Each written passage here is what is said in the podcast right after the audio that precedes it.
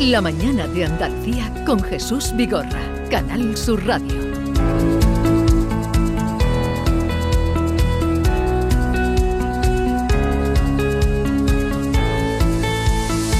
Vamos a saludar a una conocida de todos ustedes en esta casa, que es eh, la doctora Odil Fernández, que acaba de publicar nuevo libro, tiene ya mm, siete, y que ha publicado ahora Hábitos que te cambiarán la vida. Odil Fernández, doctora, buenos días.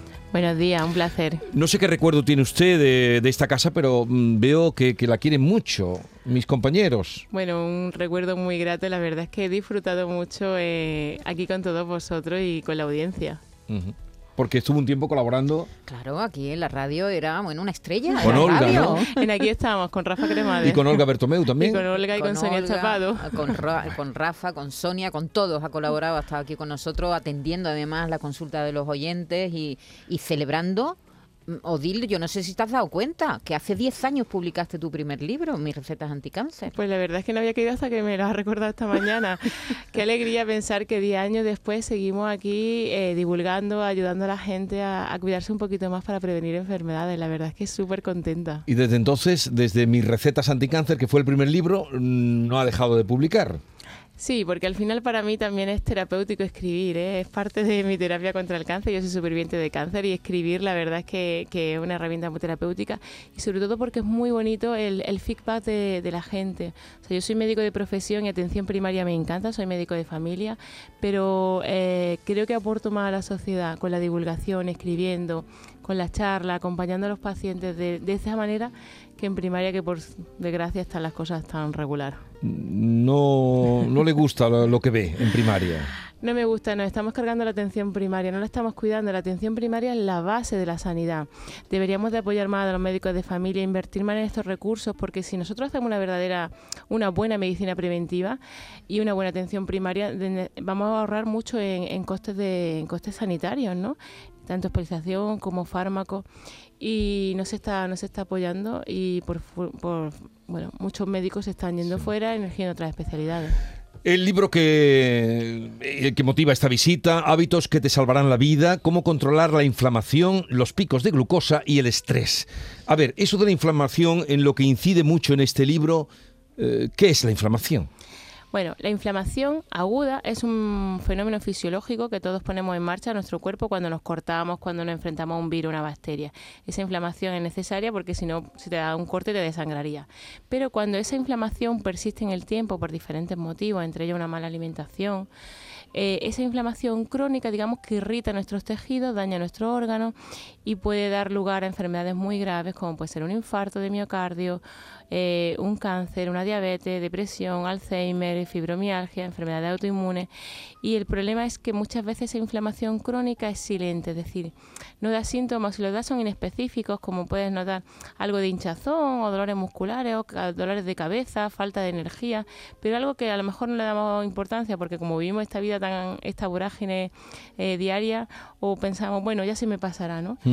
Quizá en una analítica podemos encontrar algunos parámetros que nos den la pista de una inflamación, pero normalmente no somos conscientes de ello, nuestros malos hábitos nos llevan a una inflamación crónica y somos conscientes el día que nos diagnostican algo que puede ser bastante grave. Pero la inflamación esa silente, como usted ha dicho, silenciosa, puede salir en cualquier parte del cuerpo o, se lo localiza en algunas partes concretas? Muy buena pregunta. Eh, normalmente suele ser eh, eh, localizada, o sea, no suele ser localizada, sino que la inflamación crónica tisular que hablamos suele ser generalizada, pero según las zonas que estén más inflamadas, el debut puede ser diferente. Si afecta más a lo mejor a las arterias de la zona coronaria, pues debutemos con un infarto de miocardio, o si está localizado pues, en ovario con un cáncer de ovario, como, como fue mi caso. ¿no? Atención a la inflamación y otra parte importante eh, el azúcar, la glucosa. ¿Vivimos en una sociedad demasiado, demasiado enganchada al azúcar? Demasiado. O sea, abusamos del azúcar. El azúcar, la glucosa es necesaria para la vida, ¿no? Es nuestra principal fuente de energía. A través de las mitocondrias convierte la glucosa en alimento para nuestras células. Y el problema viene cuando consumimos más de la que nuestro cuerpo es capaz de metabolizar. Entonces ahí cuando empiezan problemas de resistencia a la insulina, diabetes y esa inflamación, porque la inflamación crónica está unida a los picos de glucemia. Y por desgracia, sin ser conscientes, la mayoría de nosotros, aparentemente sanos, vivimos en una espiral continua, en una oscilación continua de pico de glucemia bajada. O sea, subimos, bajamos, cuanto más subidas bajamos a lo largo del tiempo, más forzamos al páncreas a producir insulina y esto se traduce en inflamación, en inmunodepresión y más riesgo de enfermedades crónicas. Eh, vamos a dar cabida también, si los oyentes quieren, que lo conocen bien, a la doctora Odil, si quieren hacerle alguna pregunta concreta, 679 40 200, aprovechando que estamos aquí hablando de su último libro, Hábitos que te salvarán la vida. La mía tiene que ver con esto que ha dicho del azúcar, doctora, porque uno de los consejos que da, que dan muchos en el libro, es que cerremos la cocina a las 9 de la noche para no estar tentado en medio de la película a ir a por un poquito de azúcar. ¿Cómo me desengancho yo? Yo por las tardes, por ejemplo, mi mujer se come un plátano. No, no, cuéntale la merienda tuya de Sí, yo quería, comerme un plátano, tenía el plátano delante y digo, pero es que no me apetece. Y me cogí mi bol con mi colacao y me comí seis galletas de chocolate. Que eso es lo peor que se puede hacer, ¿no? Sí. ¿Cómo, cómo lo evito? Bueno, mira, cuando nuestro cuerpo tiene antojo del dulce y no lo puede evitar, nos está diciendo algo. Es una de las señales de alerta que, tenemos que ponernos eh, en alerta de decir, ¿por qué tengo ese antojo dulce? Probablemente esos antojos dulces que no son que son incontrolables o el hambre continua o lo que llamamos también el irritambre, ese hambre irritativa eh, suelen enmascarar que detrás hay un pico de glucemia. Después de una subida viene la bajada y cuando tenemos una bajada de azúcar el cuerpo tiene antojo por el dulce. Entonces quizá tendremos que revisar qué estamos comiendo a lo largo del día y por qué hemos hecho ese pico. Y lo que has comentado de cerrar la cocina a las 9, que hay mucha gente que le llama la atención, eh, todo lo que propongo en el libro no es más que recuperar hábitos tradicionales. Nuestros abuelos, nuestros bisabuelos, eh, cuando se iba el sol dejaban de comer porque no había electricidad, ¿no? Pues se ha visto que eso es lo ideal, recuperar esa costumbre, porque nuestro cuerpo cuando es más sensible a la insulina, cuando menos pico hace de azúcar, es durante las horas de luz solar. Por eso deberíamos de cerrar la cocina cuando se va el sol. De hecho, se ha visto que las personas que tienen como costumbre cenar a partir de las 9 de la noche tienen un 20% más de riesgo de cáncer de mama y de próstata. Y si hablamos de las personas que cenan a las 8, perdón, a las 11, hasta un 30% más. Bien, los horarios en España son un eh, desastre. Son un desastre. Le, podemos, le tenemos que echar. A tú, yo te aconsejo además que le pongas un candado a la puerta de la cocina. Hay una fórmula en el libro. La inflamación más los picos de glucemia más déficit de vitamina D igual a enfermedad. Exacto. ¿Cómo podemos detectar que tenemos déficit de vitamina D? Con una analítica. O sea, la única manera de saber que tenemos déficit de vitamina D es pedirle a nuestro médico de familia o especialista que la próxima revisión nos detecten cómo está la vitamina D. La vitamina D es crucial para la vida, regula la mayoría de nuestras funciones vitales. No solamente a lo mejor pensamos en la osteoporosis, sino que, por ejemplo, mi riesgo de padecer cáncer está directamente relacionado con los niveles de vitamina D. Y el problema actual en nuestra sociedad española es que eh, el 50% de la población tiene ese déficit sin saberlo. Si no te has hecho una analítica no tienes... ¿No, da síntomas el déficit? No, son síntomas quizá en específico. En general no da síntomas, salvo que te, un día te hacen una densitometría, tiene una osteoporosis, por ejemplo. Y, es curioso que nosotros, un país tan soleado, Andalucía, ¿no? que tenemos tanto sol, ¿por qué tanto déficit? Pues tiene que ver que por la mañana estamos encerrados. El sol hay que tomarlo por las mañanas, que es cuando inciden en nuestra latitud los ultravioletas B, que son los que producen la vitamina D, y por la mañana estamos la mayoría encerrados, los niños muchos días como esté nublado no salen al patio, y el sol de la ventana no nos vale. Tiene que ser que nos dé la luz por lo menos 20 minutos en manos, pecho, eh, sin protección, sin doctora, sin protección. Sin protección, pero entonces tiene que ser eh, muy primera hora de la Entre mañana. las 10 y la 1 de la tarde tienen que ser esos 20 minutos para que sean efectivos. Entonces, si somos de piel clarita, yo por ejemplo me puedo poner el rato que quiera porque soy morena, no me quemo, pero gente de piel clarita, pues a primera hora de la mañana. Pero importante sin fotoprotección. Y luego también es importante eh, el fotoprotector que utilicemos el resto del día, porque algunos también tienen tóxicos que pueden interferir en la salud. Odil, en estos días primaverales hay mucha gente que se queja de que están siempre cansados. ¿Puede ser que el origen de ese cansancio esté en la alimentación? ¿Cómo, ¿Qué alimentos pueden ayudar a no estar cansados? Sí, pues el origen de ese cansancio crónico que muchas veces arrastramos, que necesitamos tomarnos cuatro o cinco cafés al día para activarnos, puede estar en que haya detrás una inflamación y unos picos de glucemia. ¿Cómo podríamos solucionarlo? Pues mira, importante, consejos básicos para empezar el día a tope de energía, ¿no? Como motivados.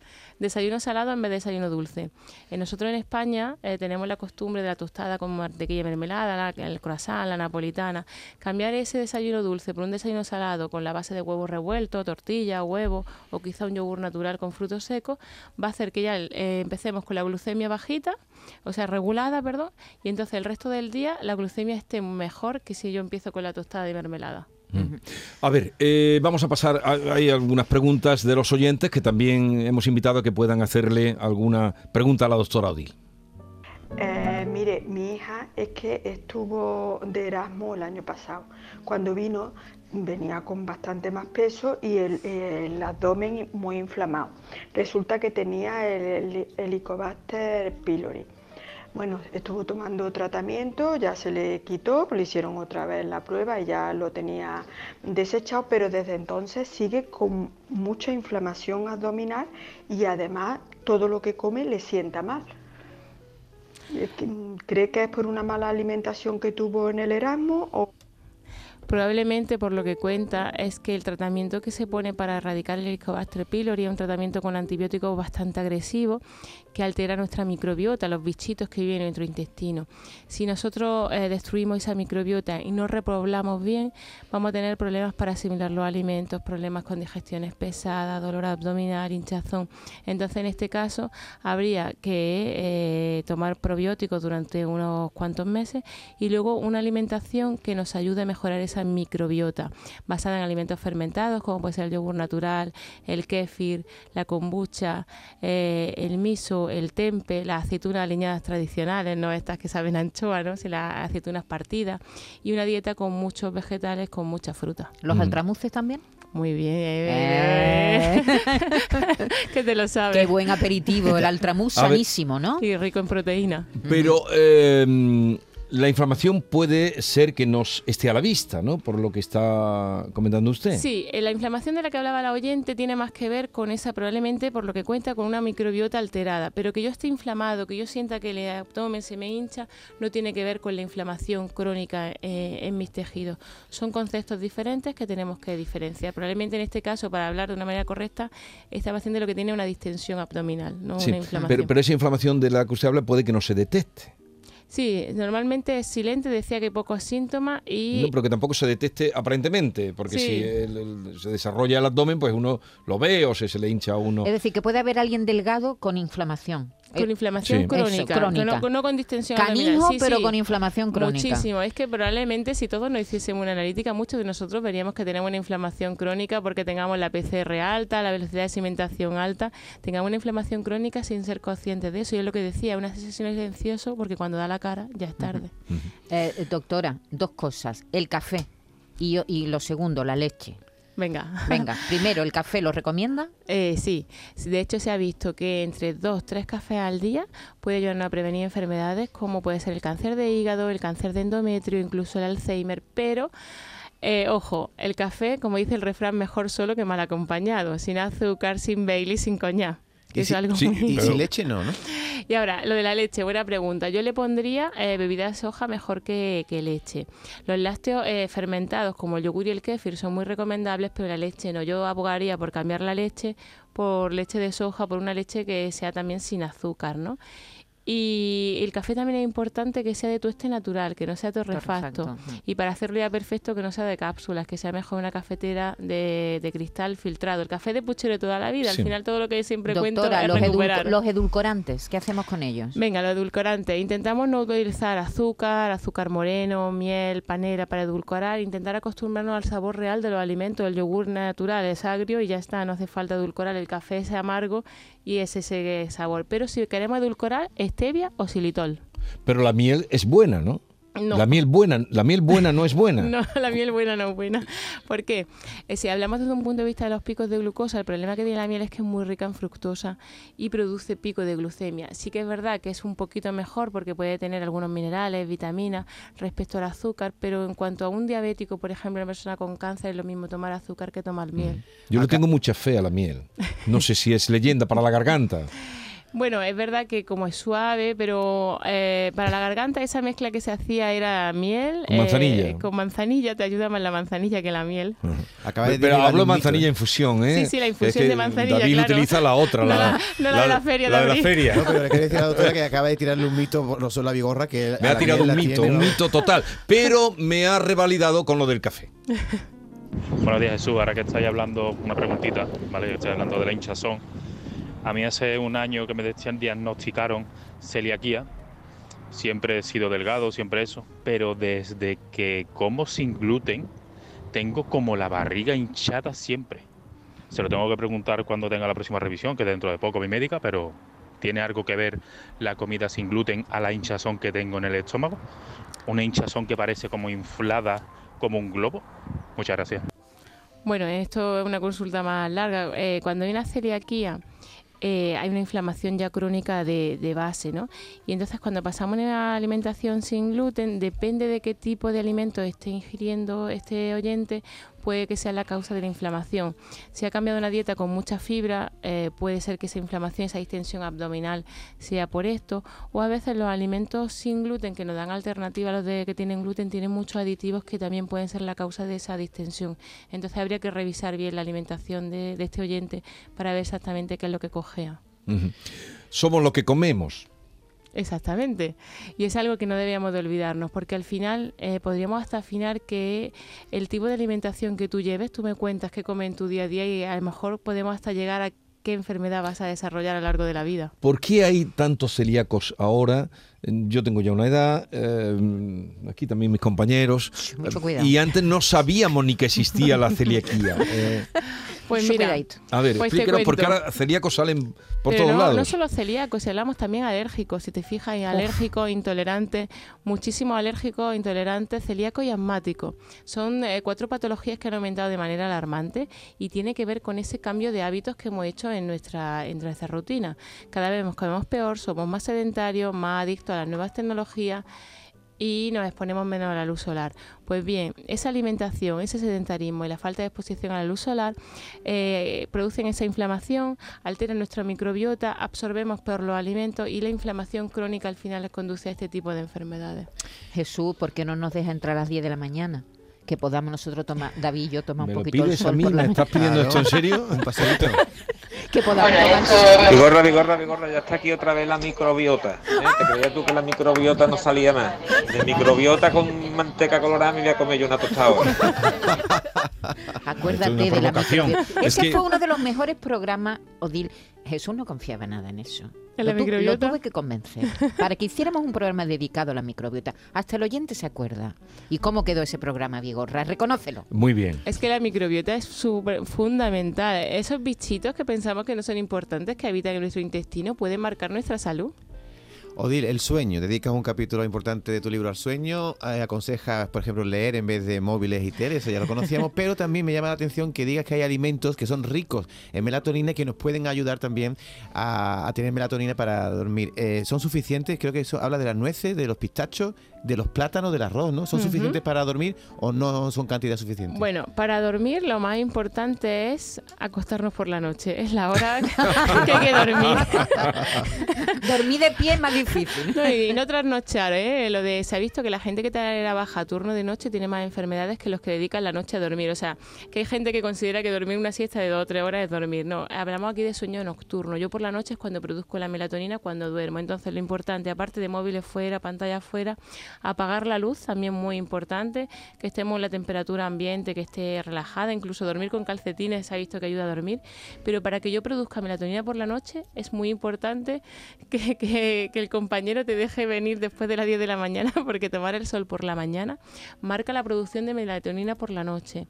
A partir de los 35 años empezamos a producir menos melatonina y aparte de estos alimentos que es interesante incorporarlos, también un suplemento de melatonina nos podría venir bien, porque se ha visto que una buena eh, niveles de melatonina previene muchas enfermedades. Ahora hay melatonina de muchísimos tipos. Sí, sí. Eh, eh, también le tengo fe a la melatonina, yo me la tomo bien. con fe, no sé. ¿Cuántas dosis tomas? Tomo una pastilla cada noche. ¿De 1,9? No, no me no, Porque ni la máxima mirado. que tú puedes comprar por tu cuenta 1,9, para que hiciera, fuese efectivo a partir de los 35 años, que yo creo que aquí la mayoría lo hemos cumplido, Sí. ¿no? Tendríamos que tomar 5 miligramos. Había una buenísima Las dos que pastillas, dos. había Dos una muy buena había una muy buena que eh, a vosotros que trabajasteis con Olga Bertomeu lo sabríais que me recomendó Olga pero ahora no la encuentro Eh, eh, no Porque la eso venía de encuentro. extrapeslo. Que venía de Extrapello. Claro, la la Millennium. Claro, la claro, Millennium, ya no la encuentro por ningún claro, lado. ¿sabes por qué era buena? Porque esa tenía 5 miligramos. Porque que era buena la Millennium. Pues no hay quien la encuentre ahora la Millennium. Claro, tienes que comprarla. Eh, Doctora, usted ha dicho, no, pero una que- cosita, no, una no, no, cosita que, déjame, que es personal. Eh, ha dicho que muy bien contestado de que para dormir la cosa es acostarse cuando anochece y amanecer eh, o levantarse muy temprano. Eso trae contraindicaciones. Bueno, si no hemos acostado Muy temprano, temprano. la ide- lo ideal es que si cuentas 7 horas desde que te acuestes, está Sí. bien, te puedes levantar cuando quieras. Vale. Es decir, si yo me acuesto temprano, me puedo levantar temprano. Lo que no vale es trasnochar a las 2 de la mañana y levantarme a las 5. Lo que quería preguntarle él es si se puede jubilar el año que viene, que está harto de madrugar ya. Venga, te, te doy el consentimiento.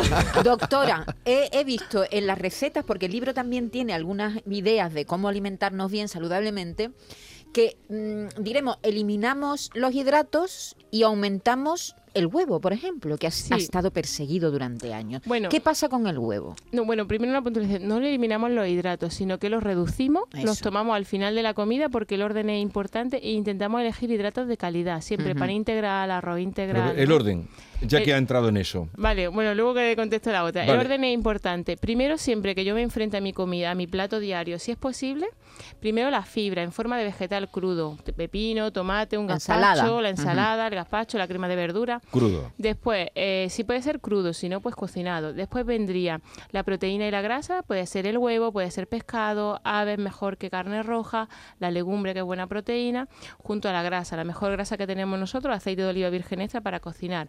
Después vendría el almidón en forma de arroz, pan, pasta integral o la patata, el boniato. Y por último, si vamos a tomar azúcares, azúcares naturales, mejor de la fruta. Y ahora el la pregunta huevo. que había hecho. el Huevo. Muy bien. El huevo es una muy buena opción a incorporar en el desayuno. Desayunar huevos revueltos, tortilla, huevo cocido es una muy buena opción. El huevo es una fuente de proteína mucho mejor que la carne, es muy completa, eh, además tiene grasa si lo tomamos con, con su yema y se ha visto que incorporar huevo por la mañana eh, regula la glucemia a lo largo ya de todo el día. Entonces empezar con huevo por la mañana es buena bien. opción. Y otra cosa, el almohadón resistente que está tan de moda ahora. Muy bien. Enfría el, almidón, resistente. La- Eh, es de nota, ¿eh? ¿Qué es eso? Y tenemos que irnos ya Hierve la patata, la metes en el frigo y luego te la comes. Exactamente. Calentándola un poco. Porque haces que los almidones que tiene la patata, el boniato, el arroz, la pasta, cuando tú los enfrías, se convierten en almidón resistente, un tipo de fibra que a nuestro intestino le cuesta más metabolizar y entonces no se produce pico de glucemia. Entonces, el arroz lo cueces, lo enfría y luego si quieres lo recalienta o te lo comes frío. Quien quiera más, hábitos que te cambiarán la vida, libro revolucionario de Odil Fernández. Vamos a quedar para otro día, ¿no? Cuando quieras. Porque usted ahora que se dedica a escribir libros. Ahora escribo, divulgo y colaboro en Fundación Guapo apoyando a pacientes oncológicos en Granada. Vale, para otro día hablaremos de eso. Adiós.